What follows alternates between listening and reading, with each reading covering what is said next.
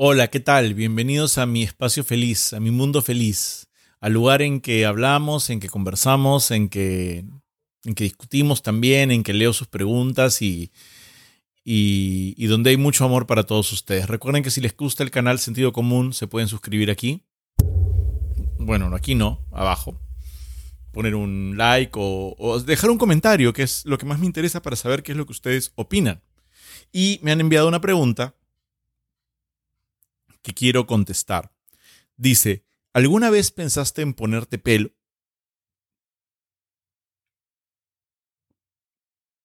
¿Alguna vez pensaste en ponerte pelo? Bueno, vamos a responderlo después de esto.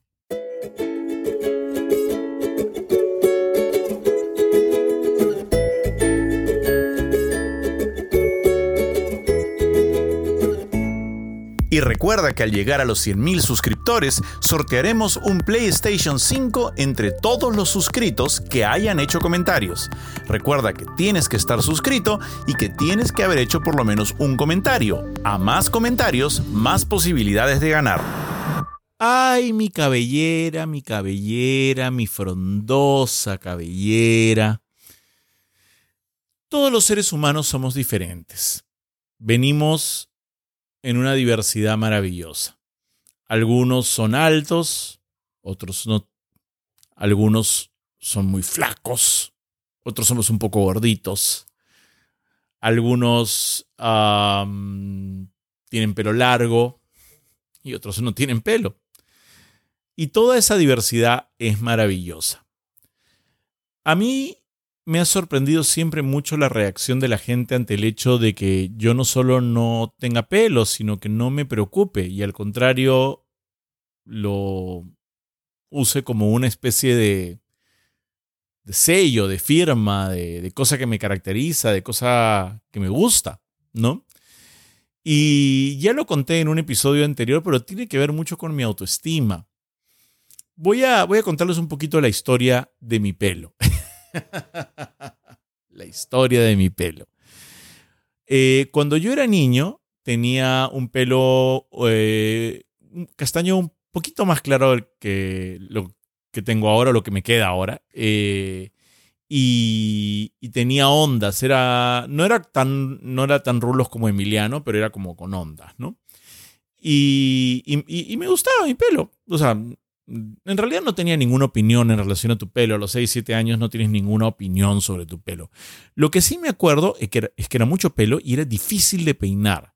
Y era una tortura para mi pobre madre coger un cepillo que tenía como unas cabezas de agujas, pero al revés, ¿no? Como unos clavitos, ¿sí? Y me mojaba la cabeza todas las mañanas para ir al colegio y me pasaba y me pasaba y me pasaba y era, era una tortura. Era, era insufrible. Yo no la pasaba bien. Y luego me ocurrió que me llegó la adolescencia. Me llegó casi de golpe cuando me dio hepatitis, entre los 12, 11, 13 años. Y cambió, cambió mi pelo, no, cambió mi cuerpo, este, cambiaron ciertos olores, este, cambiaron ciertos lugares donde me empezó a salir pelo. Y una cosa que ocurrió es que el pelo se me oscureció y se me puso duro. Ahora, yo también tengo que decir que de niño nadie me aconsejaba, nadie venía y me decía, oye, creo que deberías usar esto para tu pelo, creo que este champú es mejor, creo que tendrías que hidratarlo, creo que es... Vivíamos en un momento muy heteronormativo eh, y, y, y, los hombres no, no hacían eso, ¿no? Por lo menos los hombres de mi familia no hacían eso.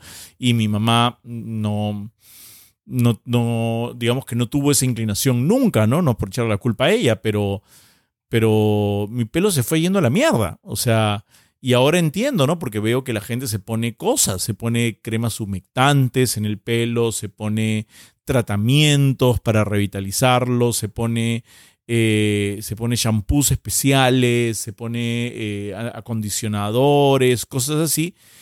Y, y, y en, en, mi casa no, no, no, había nada de eso. Yo me lavaba el pelo con jabón, como lo oyen. Entonces tenía un pelo de mierda, literalmente. Un pelo muy feo. Poco a poco el pelo se me fue poniendo duro y ensortijado, o sea, como que se enredaba y era como una mata de pelo dura, que no, no, no era lacia, pero tampoco era así totalmente rulos, rulos, rulos, sino era como más bien como una malla verde de estos wipes para la olla. Era como una cosa así. Y era horrible. Era horrible por muchas razones. Primero porque peinarlo era una pesadilla. Yo tenía que jalar y jalar y jalar y jalar.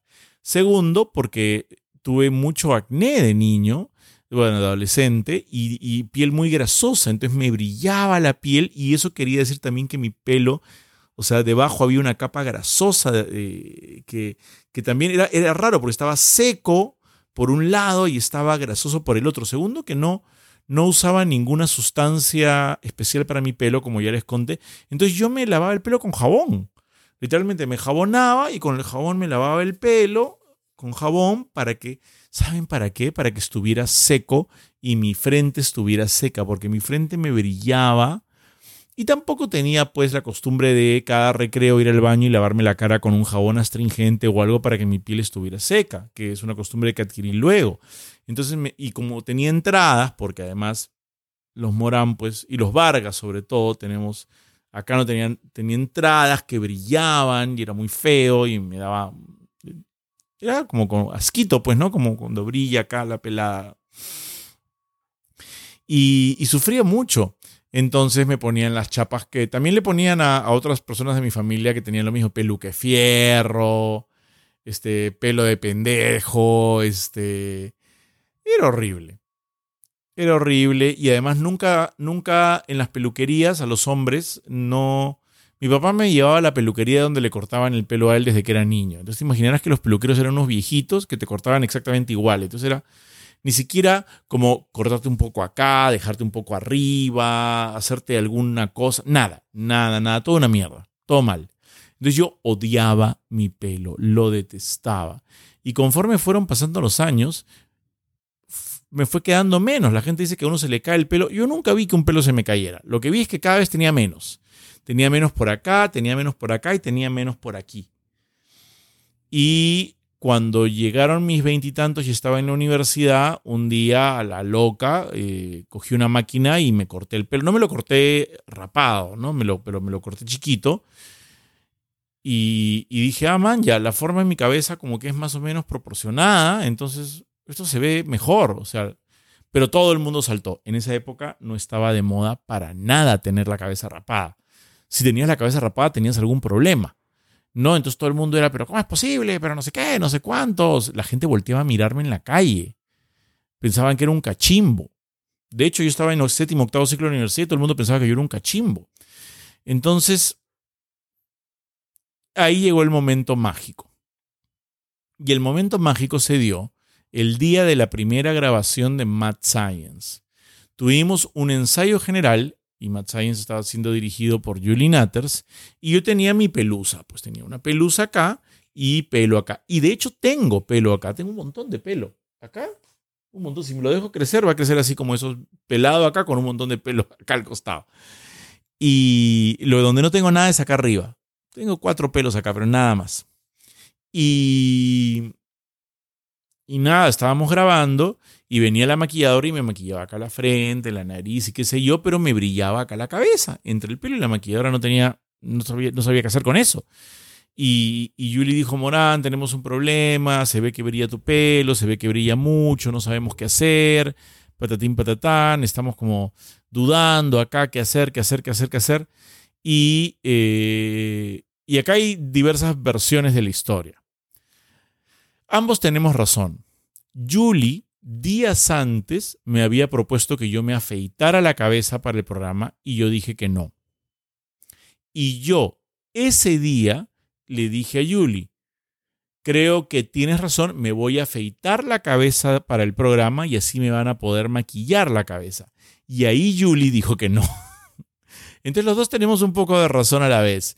Y ella sostiene que le dio un poco de miedo porque pensaba, como al día siguiente era grabación, y si llegábamos y no funcionaba, eh, íbamos a estar en un problema.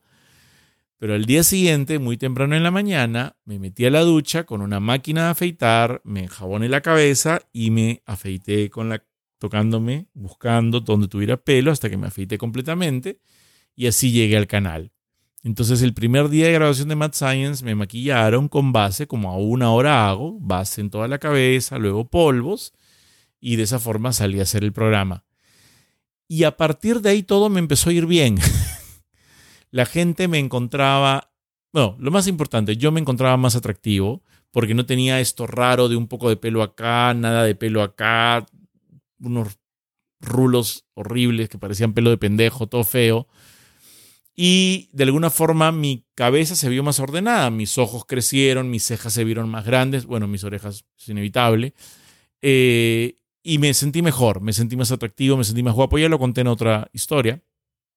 Este, y así decidí afeitarme la cabeza por el resto de mi vida. Y nunca he dejado de hacerlo.